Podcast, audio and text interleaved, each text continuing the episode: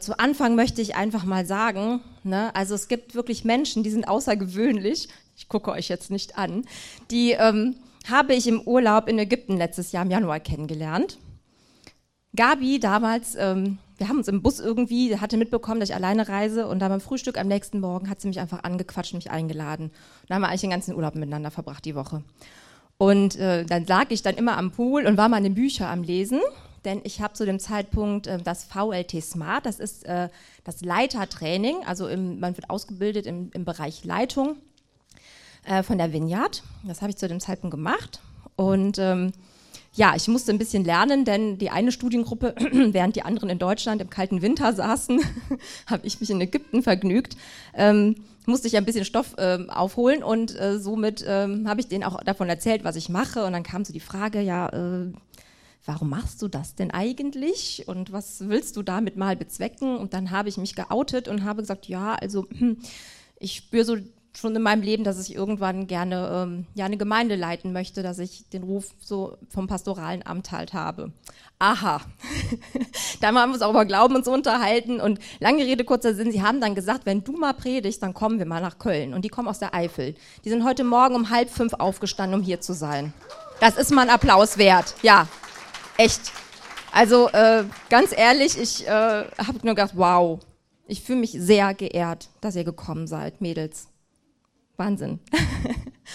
Und ich möchte heute nochmal anknüpfen an meine Predigt. Ja, ich weiß, sie ist lange her, vom 14. April. Und äh, da habe ich über das Thema Leidenschaft gesprochen. Und wir machen weiter mit Leidenschaft und mit dem Thema Begeisterung und Freude. Und ich habe euch äh, einen Bibeltext aus ähm, dem Alten Testament heute mitgebracht. Und zwar werden wir über Daniel in der Löwengrube sprechen. Was hat der denn mit Freude und Leidenschaft und so zu tun? Werden wir noch rausfinden. Kurz zur Info, also Daniel im Alten Testament war einer der verschleppten Juden, die unter der babylonischen Herrschaft lebten. Er lebte dort am babylonischen Hof und diente dem König, also verschiedenen Königen in der, in der Zeit seines Lebens. Und jetzt war König Darius an der Herrschaft. Ähm, der hatte 120 Verwalter eingesetzt, die jeweils drei Ministern Rede und Antwort stehen sollten. Daniel war einer von den drei Ministern, also der stand ganz oben. Und der König fand den so geil. Der hat gesagt, Daniel, du bist so ein treuer, so ein rechtschaffener, so ein, so ein guter Typ. Du machst alle Aufgaben perfekt. Ich will dich noch äh, promoten. Du kriegst eine Beförderung. So, und dann haben die anderen das gehört und haben gesagt, Moment mal, das geht mal gar nicht, das ist doch so ein verschleppter Jude und der will jetzt hier den noch über die anderen Minister setzen. Und dann haben sie einen Komplott gegen Daniel geschmiedet. Sie fanden nichts an ihm, wo sie hätten sagen können, dafür können wir ihn anklagen, also haben sich was ausgedacht, damit sie ihn anklagen können. Und sind zum König gegangen, haben gesagt, hey König, du bist so super. Ähm, wir finden es gut, wenn du ein Gesetz erlässt, wo, wo für 30 Tage kein, keiner deiner Leute im Volk eine Bitte, ein Gebet, eine Bitte an einen anderen Menschen oder an Gott stellen darf. Für 30 Tage dürfen sie nur zu dir kommen, wenn sie eine Bitte haben. Und wenn das nicht getan wird, wenn sie dann Gesetz missachten, dann wirf sie den Löwen zum Fraß vor. Der König so, ja, ich glaube, der hat ein ziemlich großes Ego. Ha, ja, das machen wir. Klingt gut, Leute. Super Sache. Ja, und dann steigen wir mal zusammen bei Daniel 6, also Kapitel 6 in Vers 11 ein. Und ich lese vor und ihr könnt gerne mitlesen. Und also, ne, Daniel gehörte auch dazu. Und jetzt fangen wir an. Als nun Daniel erfuhr, dass das Edikt, also dieses Gesetz unterschrieben war, ging er hinauf in sein Haus, wo er in seinem Obergemach offene Fenster nach Jerusalem hin hatte. Und er fiel dreimal am Tag auf die Knie nieder und betete und dankte vor seinem Gott, ganz wie er es zuvor immer getan hatte. Da stürmten jene Männer heran und fanden Daniel bittend und flehend vor seinem Gott. Sogleich erschienen sie vor dem König und brachten das königliche Verbot zur Sprache. Hast du nicht ein Verbot unterschrieben, wonach jeder, der innerhalb von 30 Tagen von irgendeinem Gott oder Menschen etwas erbittet, außer von dir, o König, in die Löwengrube geworfen werden soll? Der König antwortete und sprach, die Sache steht fest nach dem Gesetz der Meder und Perser, das unwiderruflich ist. Da antworteten sie und sprachen vor dem König, Daniel, einer der Weggeführten von Juda, nimmt keine Rücksicht auf dich, o König, und achtet nicht auf das Verbot, das du unterzeichnet hast, sondern er verrichtet dreimal am Tag sein Gebet. Als der König das hörte, wurde er sehr betrübt. Und er sann darüber nach, wie er Daniel retten könnte und gab sich bis zum Sonnenuntergang Mühe, ihn zu befreien. Da bestürmten jene Männer den König und sprachen, bedenke, o König, dass dem, nach dem Gesetz der Meder und Perser kein Verbot und keine Verordnung, die der König aufgestellt hat, abgeändert werden darf. Da befahl der König, dass man Daniel herbringe und die Löwengrube und in die Löwengrube Grube werfe. Der König begann und sprach zu Daniel: Dein Gott, dem du ohne Unterlass dienst, der rette dich. Und man brachte einen Stein und legte ihn auf die Öffnung der Grube, und der König versah ihn mit seinem Siegel und mit dem Siegel seiner Gewaltigen, damit der Sache, in der Sache Daniel nichts geändert werden konnte. Dann zog sich der König in seinen Palast zurück, und er verbrachte die Nacht fastend und ließ keine Frauen zu sich führen, und der Schlaf floh vor, von ihm. Also muss richtig ernst gewesen sein, der muss echt betrübt gewesen sein. Keine Frauen in der Nacht. Von seinem ganzen Harem. Also ernste Sache. Gut, dann zog sich der König in seinen Palast zurück und er verbrachte die Nacht fastend. Ach, das hatten wir schon. Sorry. Das war so lustig, ich musste das nochmal lesen. Beim Anbruch in der Morgenröte aber stand der König auf und begab sich rasch zur Löwengrube. Und als er sich der Grube näherte, rief er Daniel mit angstvoller Stimme. Der König begann und sprach zu Daniel, Daniel, du Knecht des lebendigen Gottes, hat dein Gott, dem du ohne Unterlass dienst, dich von den Löwen retten können? Da sprach Daniel zu dem König, O König, mögest du ewig leben. Mein Gott hat seinen Engel gesandt und den Rachen der Löwen verschlossen, dass sie mir kein Leid zufügten, weil vor ihm meine Unschuld offenbar war und ich auch, äh, auch dir gegenüber, o König, nichts Böses verübt habe. Da wurde der König sehr froh und befahl, Daniel aus der Grube herauszuziehen. Als man aber Daniel aus der Grube heraufgebracht hatte, fand sich keine Verletzung an ihm, denn er hatte seinem Gott vertraut. Haltet durch, sind noch ein paar Verse, dann sind wir durch. Da befahl der König, jene Männer herbeizuholen, die Daniel verleugnet hatten. Und man warf sie in die Löwengrube, sie, ihre Kinder und Frauen, und ehe, noch, und ehe sie noch den Boden der Grube berührten, waren die Löwen schon über sie hergefallen und zermalbten ihnen alle Gebeine. Ganz schön krass. Darauf schrieb der König, äh, König Darius an alle Völker, Stämme und Sprachen, die im ganzen Land wohnten. Euer Friede nehme zu es ist von mir ein Befehl erlassen worden, dass man sich im ganzen Bereich meiner Herrschaft vor dem Gott Daniels fürchten und scheuen soll. Denn er ist der lebendige Gott, welcher in Ewigkeit bleibt, und sein Königreich wird nie zugrunde gehen, und seine Herrschaft hat kein Ende. Er errettet und befreit. Er tut Zeichen und Wunder am Himmel und auf Erden. Er hat Daniel aus der Gewalt der Löwen errettet. Und diesem Daniel ging es von da an gut unter der Regierung des Darius und unter der Regierung Kyros des Persers. Amen. Ich muss einen Schluck trinken. So, also, als ich das gelesen habe, ich muss dazu sagen, ich habe äh, in meinem Bibellesetagebuch kam ich nur auf diesen ersten, da war nur dieser erste Vers 11, den wir gelesen haben. Und als ich das las, dachte ich nur, das war nach meiner Predigt im April. Ich dachte, boah, der Daniel, wow, der, der muss richtig Leidenschaft gehabt haben, dass der im Angesicht der Androhung von, des Todes einfach hingegangen ist und hat trotzdem Gott angebetet. Und das war einfach, ich, ich war wirklich begeistert. Dann habe ich das ganze Kapitel nochmal gelesen, die ganze Story und meine Begeisterung, die nahm einfach wirklich zu.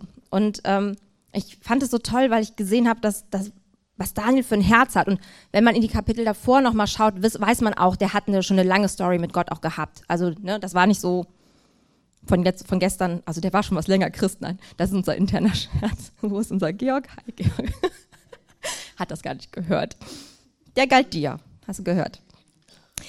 Und ähm, ja, wie gesagt, im April habe ich ja über das Thema Leidenschaft schon gesprochen und dass Leidenschaft eine starke Kraft ist, die uns dazu bewegt, Dinge zu tun, ähm, auch wenn sich Widerstände uns in den Weg, stellen. Also trotz Widerstände gibt Leidenschaft uns diese Kraft, durchzuhalten. Und äh, wir hatten auch darüber gesprochen, dass Leidenschaft auch einen Preis hat. So, der es aber wert ist.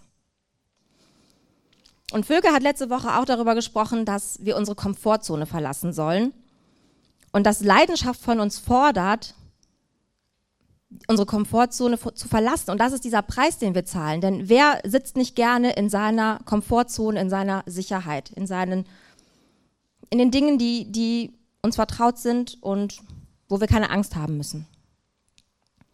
Und ich glaube, dass Daniel so ein vorbildlicher Typ war. Also er klingt für mich so einer, der war rechtschaffen, der hat sich an alle Gesetze gehalten, scheint auch so, dass er den König ganz gut mochte, der konnte ihn ganz gut leiden.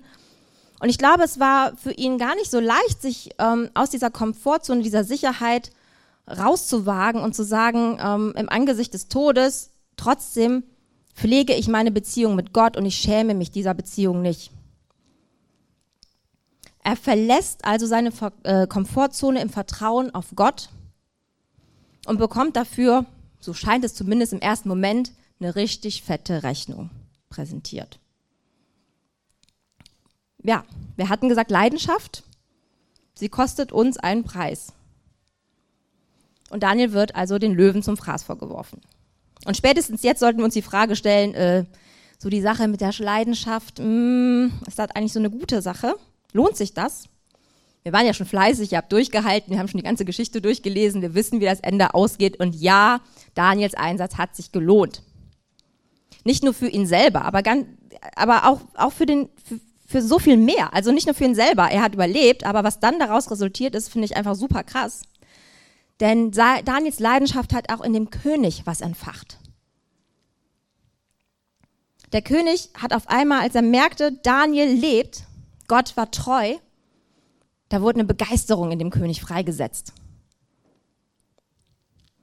Und dann hat er das ganze Volk in allen Sprachen, alle, die da waren, damit auch alles verstehen, davon erfahren lassen, wie groß Gott ist und wie groß Gottes Liebe und Güte ist. Und das finde ich ist echt eine mächtige Sache. Und ich glaube, dass Leidenschaft und Begeisterung ansteckend ist. Sie ist wie so ein Feuer, das Funken sprüht und dann wiederum andere Feuer anzündet. Oder wir könnten auch sagen, Leidenschaft und Begeisterung sind wie so ein Same, der gepflanzt wird in die Erde und dann wächst daraus ein Baum, der Früchte trägt, der wiederum Samen trägt, die wiederum in die Erde und so weiter und so fort. Ihr versteht. Und wenn ich so an das Thema Samen denke, dann denke ich, oh, dann denke ich automatisch an Jesus, weil er auch dieses äh, Beispiel gebracht hat davon, dass das Samenkorn sterben muss, um neues Leben zu bringen. Und Jesus hat das für uns getan. Und Jesus war wirklich jemand, der mit voller Leidenschaft auf dieser Erde gewandelt ist. Der aus Liebe heraus sein Leben für uns gesät hat. Und wenn ich so schaue, wo wir 2000 Jahre später stehen, dann finde ich das erstaunlich, denn diese Leidenschaft hat ja was bewirkt. Sonst wären wir heute Morgen nicht hier. Leidenschaft fordert uns heraus und sie befähigt uns zugleich, entgegen aller Normen der Gesellschaft und der Kultur, in der wir uns befinden, Salz und Licht für diese Welt zu sein. Und in meiner Predigt Schmecket und Seht Schmeckt und seht, habe ich auch schon drüber gesprochen. Die könnt ihr euch auch noch mal gerne online anhören. Die ist im März gewesen. Da habe ich noch mal ein bisschen über Salz und Licht gesprochen. Und Leidenschaft ist etwas, was nicht einfach nur da ist. Bumm, Leidenschaft ist da und bleibt. Nein, Leidenschaft will auch genährt werden. Leidenschaft will am Brennen gehalten werden. Und da ist es einfach so zentral und fundamental wichtig, dass wir unsere Beziehung mit Gott pflegen. Gott dem Vater, Gott dem Sohn und dem Heiligen Geist. Und das haben wir ja auch bei Daniel sehen können in der Geschichte. Und ich habe euch gesagt, er hat schon eine lange Story mit Gott einfach schon gehabt. Und er hat trotz allem diese Beziehung gepflegt und die war ihm mega wichtig. Und unsere Beziehung zu Gott, Leute, die begeistert uns im wahrsten Sinne des Wortes. Denn wusstet ihr schon, dass das Wort Begeisterung von dem Wort den Ursprung hat in beleben? Also mit Geist erfüllen. Das ist der Ursprung von dem Wort Begeisterung. Und das Wort Enthusiasmus kommt aus dem Griechischen und ist zusammengesetzt von en und theos. Das heißt in Gott. Man könnte auch sagen, voll des Göttlichen. Und das wurde, also Enthusiasmus aus dem Griechischen wurde damals im Zusammenhang benutzt, um Menschen zu bezeichnen, die eine göttliche Begeisterung gezeigt haben, die ja eine von Gott bewirkte Verzückung oder Erregung zum Ausdruck brachten. Also ich finde das so interessant. Da gab es ein extra Wort. Enthusiasmus. Das war nur dafür gedacht, um das zu beschreiben. Und so könnten wir auch sagen, dass Begeisterung ein Ausdruck dessen ist, was Gott in unserem Leben, in, in unser Leben gebracht hat und etwas äh, in uns erweckt hat. Man könnte auch sagen, weil das ist ja nicht so wirklich fassbar, aber man könnte sagen, hat uns innerlich berührt Und dann bricht eine Emotion in uns aus und die drückt sich dann, die drückt sich dann aus. Auf unterschiedliche Art und Weise. Und ich glaube wirklich, dass Begeisterung ein Geschenk Gottes an uns ist. Begeisterung äußert sich häufig in Freude, in großem Tatendrang. Begeisterung ist ansteckend. Zudem kann man außerdem neue Dinge lernen und man kann sie schnell erlernen, wenn man begeistert ist. Also man macht schnelle Fortschritte. Und ich finde, das klingt richtig gut. Also wer will denn nicht begeistert sein? Freude, Tatendrang, man lernt viel Neues, klingt doch gut, oder? Und trotz all dieser positiven Eigenschaften sehe ich heute Morgen hier sehr wenig Begeisterung. Nein, aber es ist doch wirklich wahr, wir sehen in unseren christlichen Kreisen wenig Begeisterung. Ist leider so. Da sitzen sie alle mucksmäuschen still da. Und dann, und dann, wird, dann wird jemand aus der sinnbildlichen Löwengrube errettet. Und alles, was wir zustande bekommen, ist eine kleine Runde Applaus. Und wenn wir Glück haben, so drei vereinzelte Hallelujahs. Und dann gucke ich mir so einen König Darius an und denke mir so, echt jetzt? Der hat direkt mal, der war so begeistert darüber, was Gott getan hat. Und dann hat er mal so eine landesweite Verkündigung organisiert, so Big Broadcasting, ja. Und ich bin mir total sicher, der, der König hat sich nicht lumpen lassen. Der hat am, äh, am Ende bestimmt auch noch für Daniel und seinen treuen Gott eine fette Party geschmissen. Der hat sich ja so gefreut, dass, äh, da bin ich mir total sicher. Ja, man kann sich so fragen, warum ist denn das so bei uns? Warum sind wir denn in der Gemeinde so zurückhaltend? Es gibt vielleicht viele Gründe. Wollen wir jetzt auch gar nicht weiter analysieren, ist auch wurscht. Fakt ist aber, Gott liebt es, dass wir als seine Kinder die Geschenke, die er uns macht, ja, Geschenk, Begeisterung, Leidenschaft, Freude, dass wir die auch auspacken und dass wir sie benutzen. Und das nicht nur draußen im Fußballstadion und wenn auf dem Konzert, wenn die Lieblingsband kommt, dass wir da begeistert sind, sondern auch hier zu Hause, in seinem Haus, in der Gemeinde. Und es ist Teil unserer Identität als Kinder Gottes, Begeisterung und Freude zu zeigen. Und wie ich schon sagte, bei jedem Einzelnen wird es unterschiedlich aussehen. Ich bin nicht derjenige, der euch jetzt sagt, okay, eure Begeisterung und Freude muss sich genau so ausdrücken, wie das bei mir ist. Nein. Unterschiedliche Persönlichkeiten, ihr macht das so, wie ihr das wollt, das ist in Ordnung. Aber ich möchte euch ermutigen, freier darin zu werden, eurer Begeisterung Ausdruck zu, zu verleihen, ähm, eure Freude mit anderen zu teilen, auch am Sonntagmorgen. Und dann denke ich so, ein Beispiel, was mir immer kommt, ist so König David. Als er damals die Bundeslade, die Gegenwart Gottes zurück nach Jerusalem gebracht hat, hat er sich so gefreut, er war so begeistert, dass er anfing zu tanzen. Und die Leute haben ihn ein bisschen komisch angeschaut, so, was geht ab, König? Du tanzt da so in deinen Untergewändern, so. Ich meine, der hat wahrscheinlich einen fetten Mantel angehabt, da war dem warm, der hat den ausgezogen. Zu damaligen Verhältnissen war das noch ein bisschen anders, ne? So was als, äh, ja, wie sagt man so, als, als nicht wenig bekleidet galt. Ähm, und ich würde, ich wünsche mir, dass wir die Freiheit haben, unsere Freude auch so auszudrücken. Dass wenn wir Freude haben, dass wir uns trauen zu tanzen. Dass wenn wir Freude haben, dass wir kommen und wir, wir rennen zu Jesus, wir hüpfen, wir jubeln vor ihm. Dass wir unserer Begeisterung wirklich Ausdruck verleihen. Das ist mein Wunsch. Und ich glaube, dass wir da viel von den Kindern lernen können. Ich glaube, wir sollen begeisterte Kinder sein. Und ich glaube, ehrlich gesagt, wir sind das auch. Ihr traut euch teilweise nur nicht. Aber wir sind begeisterte Kinder. Und wir können von den Kindern so viel lernen, über Vertrauen und Glauben. Und nicht umsonst hat Jesus gesagt, lass die Kinder zu mir kommen, denn Menschen wie ihnen gehört das Himmelreich. Nicht umsonst hat er das gesagt. Wir haben als Erwachsene viel verlernt. Wir haben viel verlernt. Aber wir können von den Kindern eben auch diese Begeisterung und Freude lernen. So einfach frei zu sein, sich nicht zu schämen. Deswegen ist einer der Lieblingsteile am Sonntagmorgen, wenn ich beim ersten Lied mit den Kids tanzen kann. Und ich lade euch herzlich ein, wenn ihr Bock habt, macht es mal mit. Das macht so viel Spaß und so viel Freude. Traut euch. Und ich durfte mich wirklich im letzten Jahr selbst auf so eine Reise machen. Dass Gott mit mir zusammen gesagt hat, hey, lass uns auf eine Reise gehen. Ich will dir zeigen, ich will deine Leidenschaft, deine Begeisterung neu entfachen und dass du sie neu entdecken kannst. Und wirklich mit so kindlicher Neugier habe ich mich dann an, an, an so Sachen rangetraut. Das war echt spannend. Und ich musste da auch meine Komfortzone verlassen.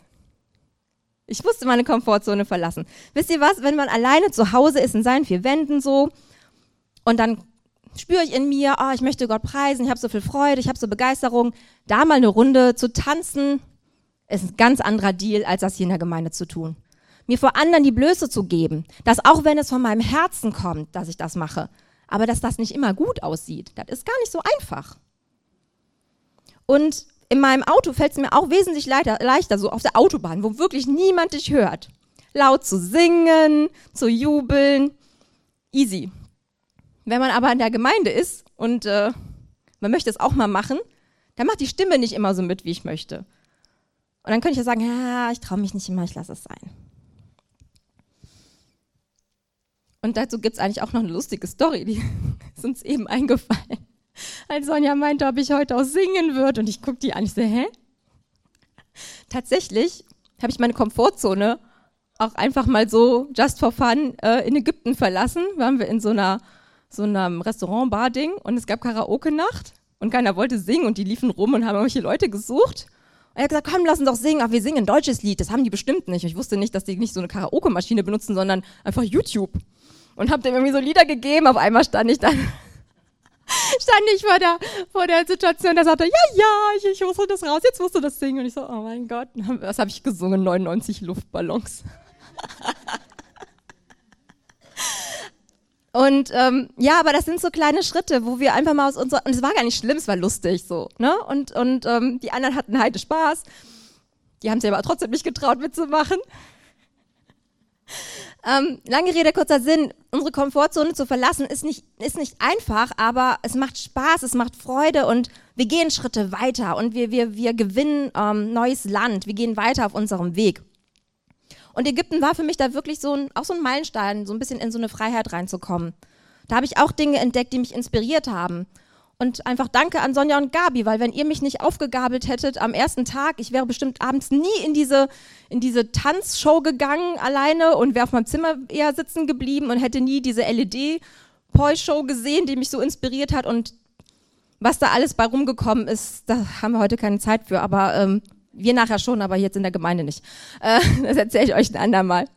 Aber ich glaube wirklich, dass es, dass, dass es jedem von uns passiert, dass wir an einen Punkt kommen, ähm, dass wir an einen Punkt kommen, wo, ähm, wo wir ganz nah auch ans Herz Gottes herankommen.